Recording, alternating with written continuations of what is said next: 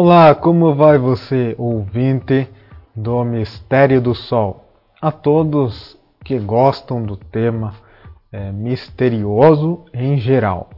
Eu falo em geral porque né, o mistério ele está em todas as categorias. Né? Seja, mistério é aquilo que nós não sabemos, não descobrimos e muitas, é, muitas delas já têm uma resposta. Por exemplo, quer dizer, por exemplo, né, o Rosa Cruz. O que são os Rosa Cruzes? Para muitas pessoas ainda é um, um mistério, mas por isso eu lhes trago é, respostas né, através do livro oficial da própria ordem Rosa Cruz, né, A Morte, que é do livro Perguntas e Respostas. Para quem não sabe, eu estou lendo este livro e estou trazendo os episódios. Quando estiver terminado, estará tudo organizado e você poderá é, ouvir o livro em forma de podcast completo. Hoje estarei, por exemplo, é, por exemplo, falando sobre a ordem dos discípulos. O que seria então a obra dos discípulos?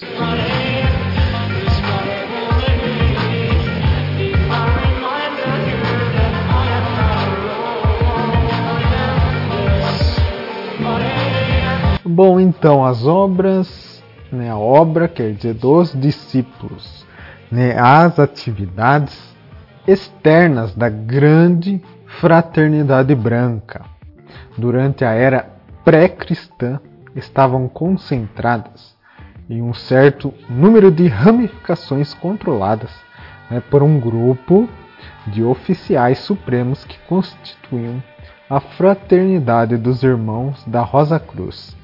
Então, os mestres supremos da grande fraternidade branca retiraram-se da atividade pública e, juntamente com um conselho de eminentes consultores, passaram a constituir o corpo esotérico, conhecido desde então como a Grande Loja Branca. Então, a primeira expansão, né, falando aqui do Rosa Cruz, né, a expansão do Rosa Crucianismo para o mundo ocidental originou-se nos grandes centros de sabedoria do Egito Antigo, quais sejam Tel el Amarna, Tebas, Heliópolis e Alexandria. Então, os grandes mestres né, sábios, ou Keriheps, né, como são mencionados, é, significa altos sacerdotes, né, que dirigiam a instrução eles dirigiam. Eram iniciados da grande fraternidade branca. Então autorizaram eminentes sábios, né, como discípulos, a viajar e difundir a luz por meio de organizações de várias denominações. Até mesmo as autoridades que não eram iniciadas é, reconheciam a, a grandeza né, da sabedoria secreta Aqui, sabedoria secreta, né? Falado com S grande, né? Sabedoria secreta, que é contida nos arquivos da ordem e apelavam, né? Para que ela fosse franqueada às pessoas dignas, conforme veremos.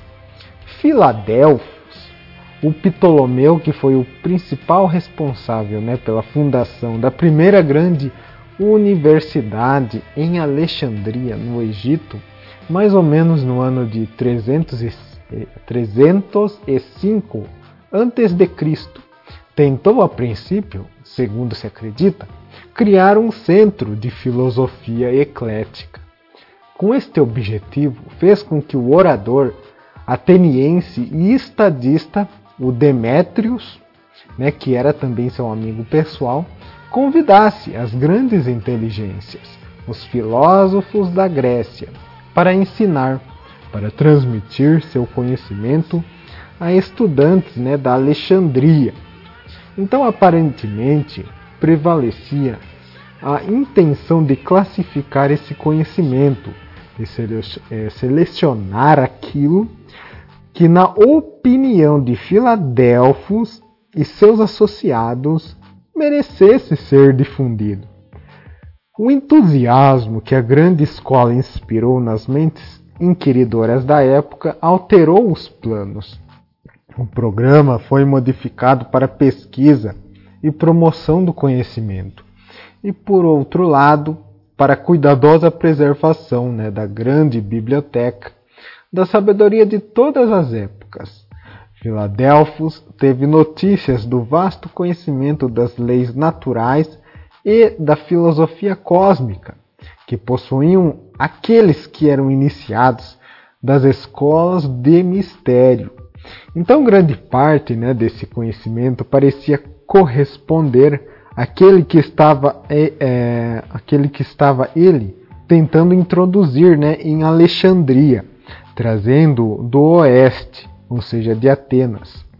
Suas ações subsequentes provam que ele percebeu que o conhecimento ocidental era em grande parte sincrético e proviera do Egito.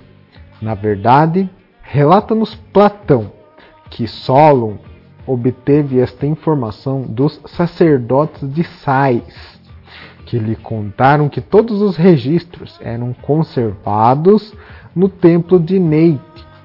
É, uma tradição posterior revela que Solon, Tales e Platão visitaram o grande colégio de Heliópolis, tendo o último ali estudado.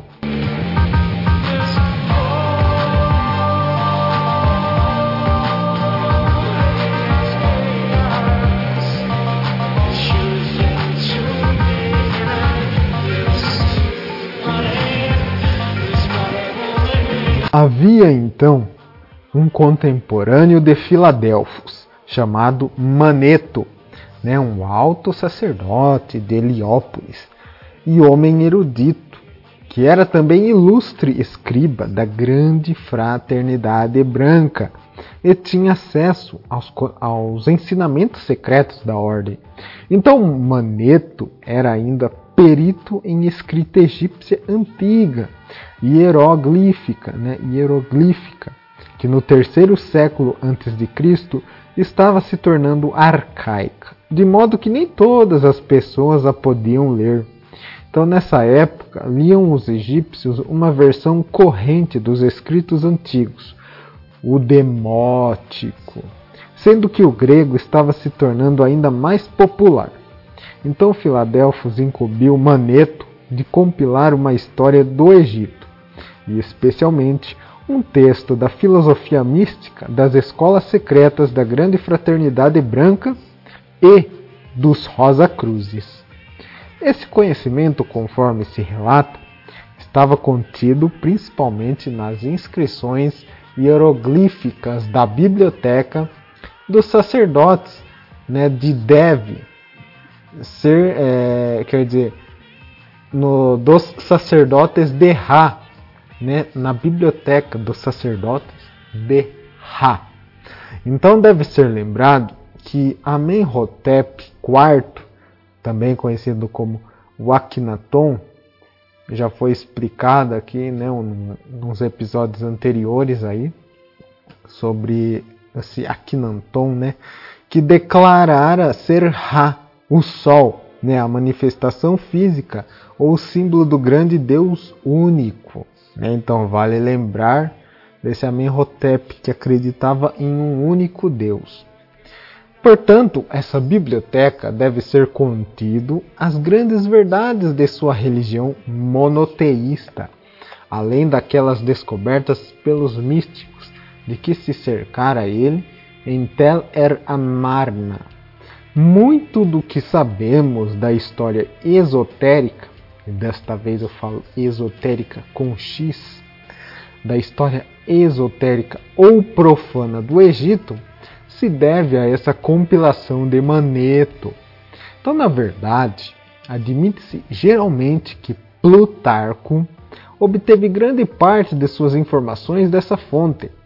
Em um dos livros de Maneto, intitulado é, Sotis, né, aqui com TH, Sotes, é, de que só existem fragmentos em escritos de outros, é publicada a seguinte carta a Filadelfos, do próprio Maneto, relatando-lhes seus esforços para compilar a sabedoria antiga.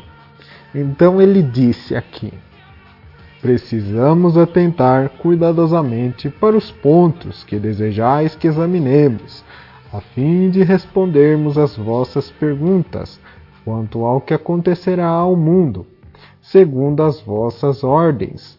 Os livros sagrados escritos pelo nosso antepassado, Hermes, aquele que foi três vezes grande, os quais, ora, estudo, é, servosão apresentados a Deus, meu Senhor e Rei.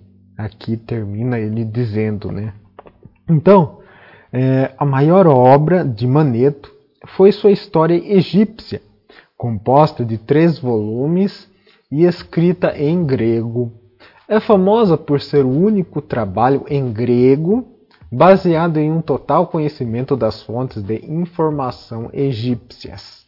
Então, fragmentos, né, fragmentos dessa obra nos são transmitidos nos escritos de Flávios Joséfos e Júlios Africanos. O primeiro, né, o Flávio Joséfos, uma autoridade, né, ele é uma autoridade mais digna de confiança e menciona Maneto em seu tratado né, chamado Oposição a Apion. Na história do Egito, né, outro livro aí, chamado na é, História do Egito, de Maneto, há um interessante, né, há uma interessante referência a Moisés, que demonstra ter este sido também um iniciado da grande fraternidade branca do Egito, tendo transmitido seu conhecimento ao seu povo de maneira velada.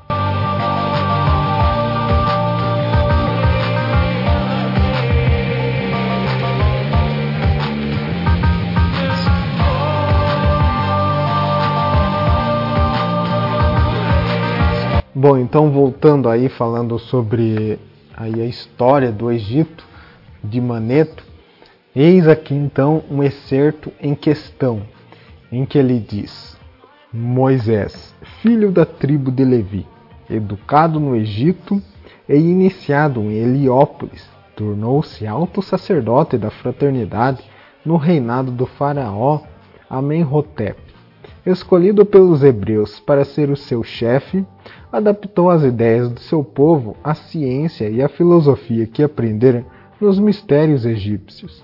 Encontram-se prova, provas disto nos símbolos, nas iniciações, bem como nos seus preceitos e mandamentos, as maravilhas que Moisés narra como tendo ocorrido no topo do Monte Sinai são, em parte, um relato velado da iniciação egípcia, que ele transmitiu ao seu povo quando estabeleceu um ramo da fraternidade egípcia em seu país, do qual descenderam os essênios. O dogma do Deus único que ele ensinou era a interpretação da fraternidade egípcia e constituía ensinamento do faraó, que fundara a primeira religião monoteística conhecida dos homens quer dizer, monoteística, conhecida do homem. Então, as tradições que ele assim estabeleceu eram totalmente conhecidas apenas por algumas pessoas, sendo preservadas nos arcanos das sociedades secretas constituídas pelos terapeutas do Egito e pelos essênios. Então aqui termina a frase aí tirada do livro. E aqui vale lembrar que ele escreveu aqui terapeutas, né? É uma palavra aí com T maiúsculo, né? Pelos terapeutas. Então, é, quase cinco séculos mais tarde, né, durante o que se poderia chamar de período de declínio do misticismo, do misticismo ou da filosofia mística no mundo ocidental, foi enviado um emissário do Egito para Roma a fim de conquistar o coração e a mente do povo com um misticismo verdadeiro, livre das superstições dos, do, quer dizer, superstições dos cultos e capaz de moderar né, o frio intelectualismo que ali florescia. Seu grande trabalho é geralmente denominado neoplatonismo, porém corresponde às doutrinas rosacruzes do misticismo, tanto anteriores como subsequentes àquela época. Esse grande mestre, mestre, né, foi o Plotino, que nasceu em Licópolis, no Egito, no ano 205 da nossa era. Durante 11 anos, foi discípulo pessoal de Amônios Sacas, na grande escola de Alexandria. Amônios Sacas transmitiu-lhe as doutrinas de Platão e foi intermediário né, para a iniciação de Plotino nos círculos internos da grande fraternidade branca. Foi ele cuidadosamente treinado e preparado para introduzir um aspecto de, da, filosofia, da filosofia platônica com que o mundo estava geralmente familiarizado, porém combinado com o verdadeiro misticismo, a verdadeira filosofia oculta das escolas secretas. Essa combinação era necessária, pois se ele tivesse tentado apresentar esta última filosofia em sua forma original, naquela época, ela teria sido rejeitada, dando-lhe a aparência de um novo tipo de filosofia platônica, induzida, quer dizer, induzia o, quer dizer, um novo tipo é, de filosofia platônica induzia o povo a pesquisá-la, tornando-o intrigado com a sutil beleza desses ensinamentos orientais.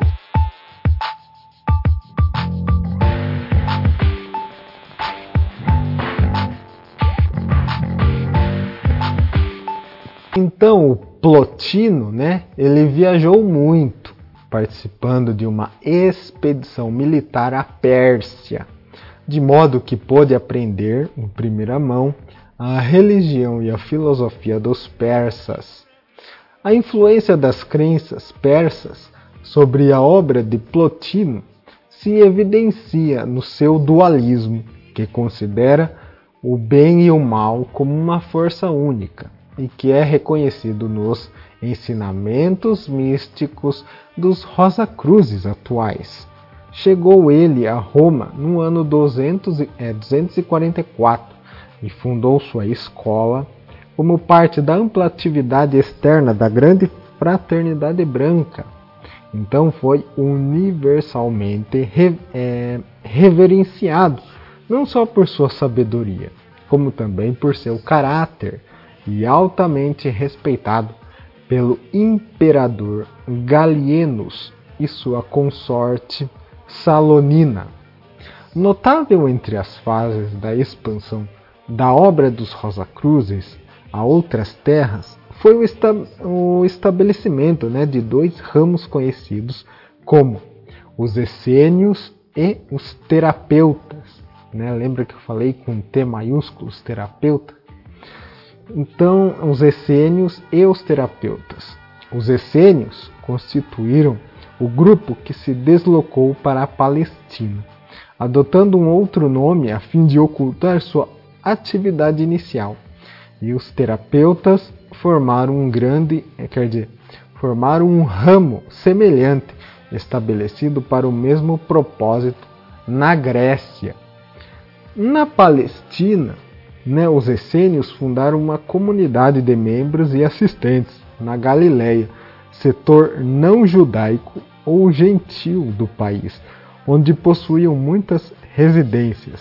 Construíram seu principal mosteiro, com um templo no topo do Monte Carmelo, onde Elias, na qualidade de descendente da grande fraternidade branca, fundara antes um retiro e ensinara muitos dos mistérios da fraternidade. Tampouco antes da era cristã, fundara também a grande fraternidade branca um novo mosteiro, é, com um templo e outros prédios como grande centro de suas atividades em Heliópolis. Esse templo era conhecido como o Templo de Hélios, sendo às vezes denominado né, como Templo do Sol.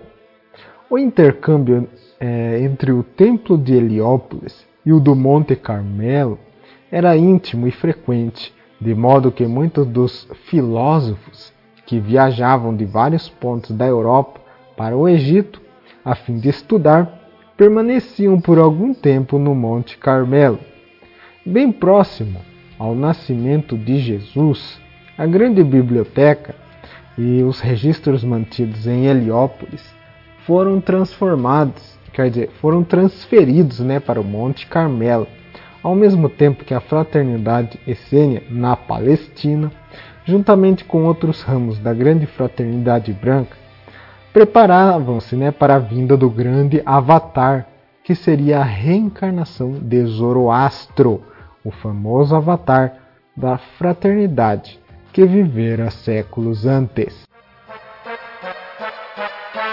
O conteúdo do Mistério do Sol é diversificado e não se compromete com o assunto apresentado, sendo um canal neutro. As opiniões de cada um devem ser mantidas para si mesmo.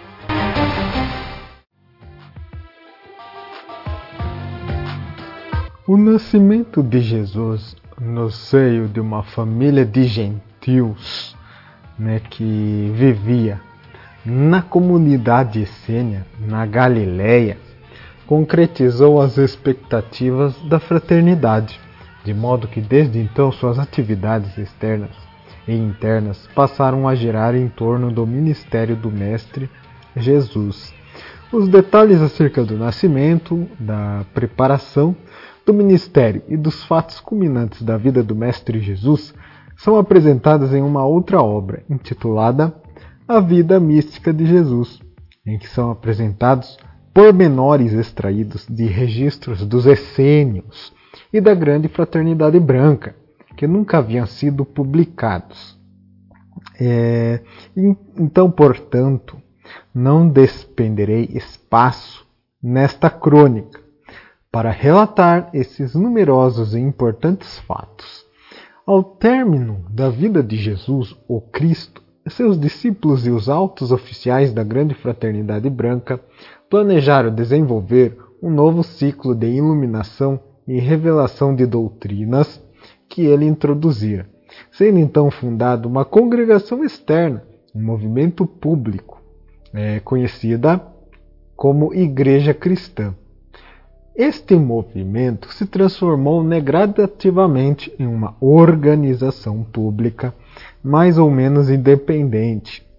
Então, embora a apoiasse e todos os seus principais obreiros, tais como os primeiros apóstolos, fossem homens escolhidos da comunidade essênia de gentis na Galiléia, a grande fraternidade branca não adotou a igreja cristã como parte de suas atividades, pois estava interessada na obra de todos os movimentos religiosos em todas as regiões do mundo, sem se tornar parte integrante de qualquer deles. Então, algumas centenas de anos após a fundação da Igreja Cristã, enquanto estava ela sendo ativamente difundida pelos representantes da grande fraternidade branca, nas regiões em que, ela, é, em que as doutrinas, os ensinamentos poderiam trazer o maior benefício, o Templo Supremo e mosteiro, assim como a biblioteca e o registro do arquivista, foram transferidos do Monte Carmelo para novos prédios construídos em uma região isolada do Tibete, onde a sede dos grandes mestres da organização foi mantida por algum tempo. Então, durante a época da organização do movimento cristão e no transcorrer dos séculos seguintes, o círculo interno da Grande Fraternidade Branca continuou a operar como escola não sectária, não religiosa, de ensinamentos místicos, ocultos e científicos.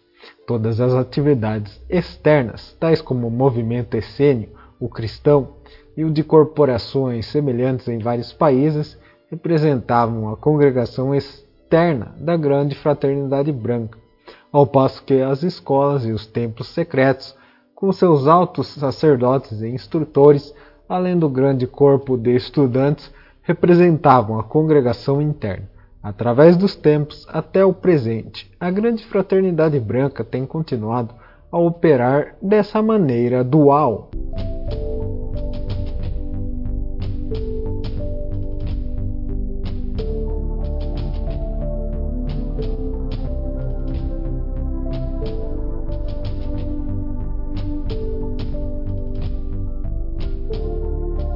Bom, então, foi durante o período de luta e discórdia que o movimento cristão enfrentou que a grande fraternidade branca acreditou ser aconselhável né, o estabelecimento de uma outra organização composta quase exclusivamente de homens, né, denominada Milícia Crucífera Evangélica.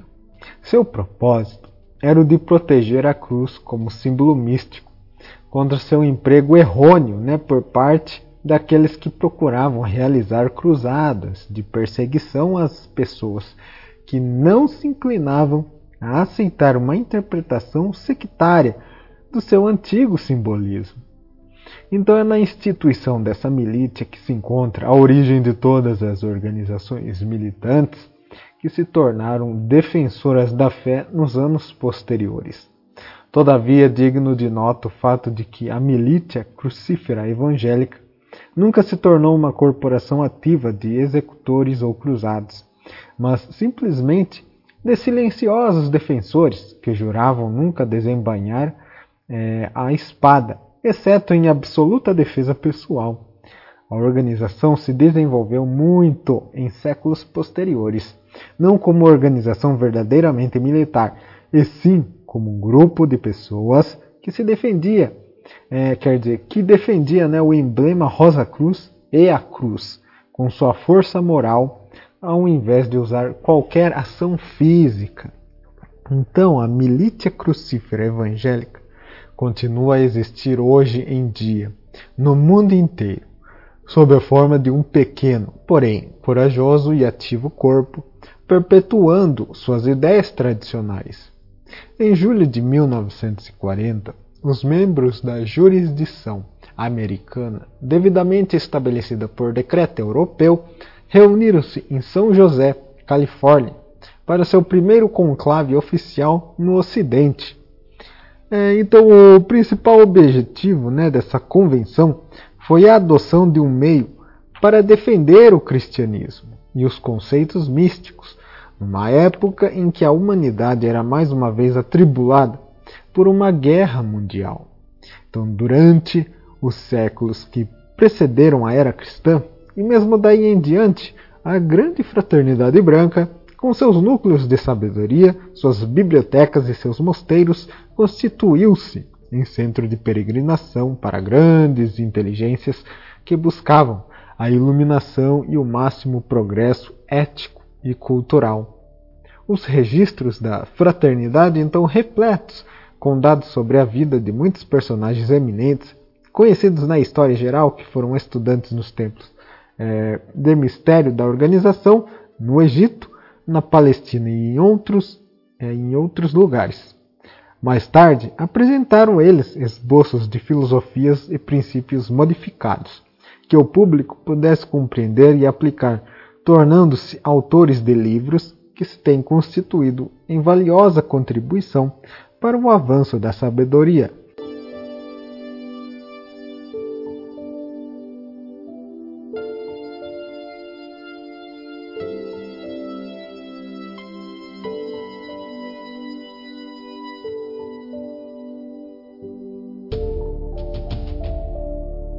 Entre os primeiros filósofos que enriqueceram a filosofia Rosa Cruz encontravam-se os colaboradores de Hermes, ou seja, Mena, Busíris, Simândios, Sassostres, Mires, Séton, Amases, Odifor, Alexandrinos e o rei Cálide. Haviam também Maria Hebraea, mulher hebreia que se supõe né, ter sido Miriam, irmã de Moisés. Após a viagem então de Pitágoras para a Itália, muitos partiram da Grécia e de outras terras para serem iniciados no Egito, daí retornando para seus países de origem, ou dirigindo-se para outras partes a fim de é, estabelecerem ramos da escola mística e nesses lugares tornarem-se é, tornarem né, mestres e oficiais. Muitas dessas pessoas, cujos nomes indicamos a seguir, publicaram um ou mais escritos que tratavam dos vários princípios da filosofia e da ciência Rosa Cruz.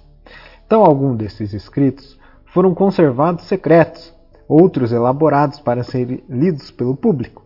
Continham as verdadeiras doutrinas cuidadosamente veladas.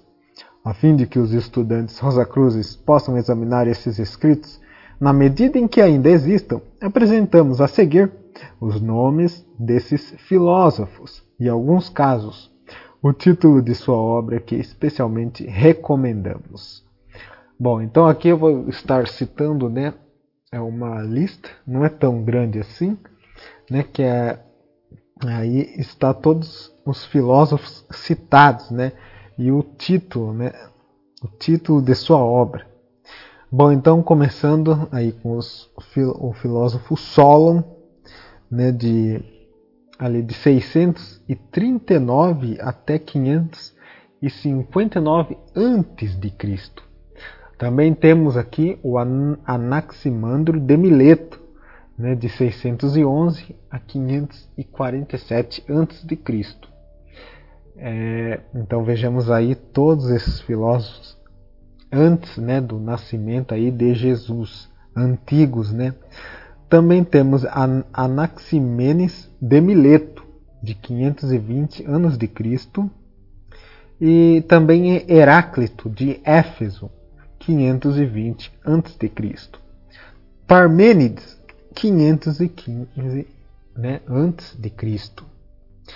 Empédocles de Agri, Agrigento, né, a 500 né, anos antes de Cristo.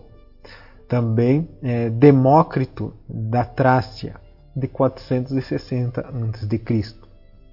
Sócrates, né, de Atenas, é, de 470 a 399 a.C.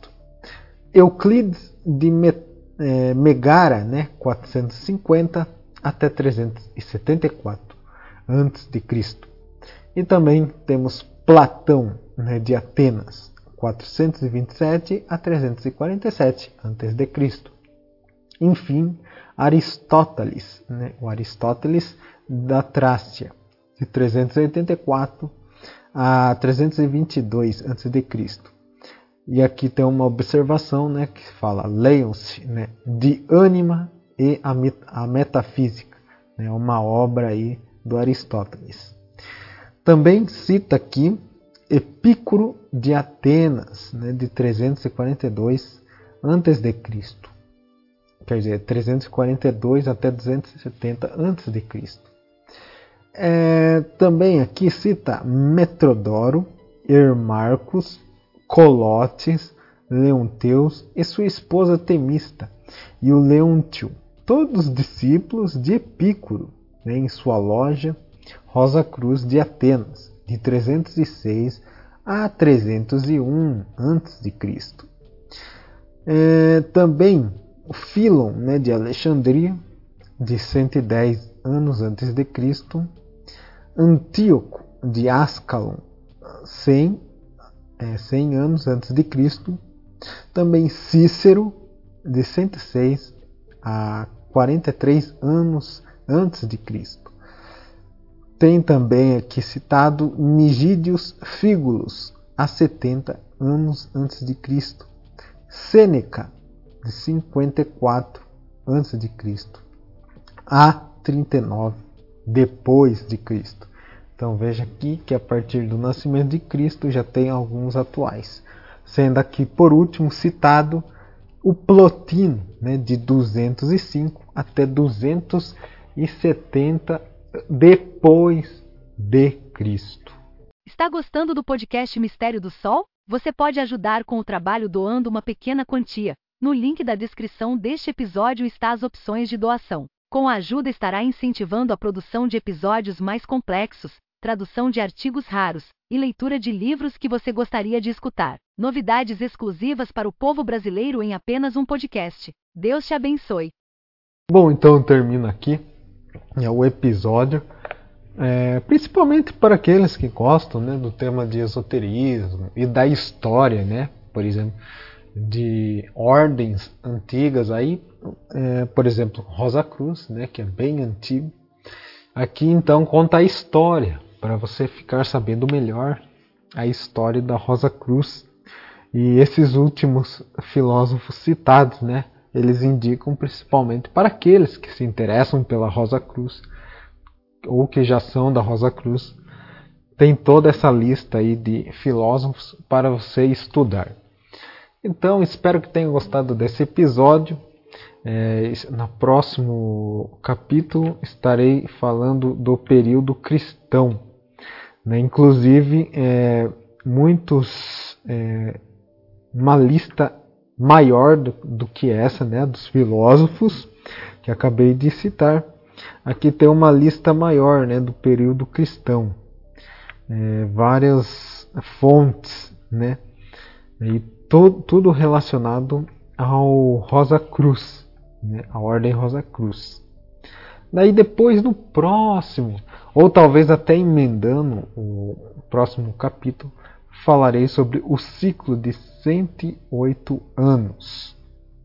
Bom, então espero que tenham gostado, curtam, compartilhem e venham estar me ajudando. Eu estarei trazendo sempre mais conteúdo. Então, muito obrigado por sua atenção e até a próxima.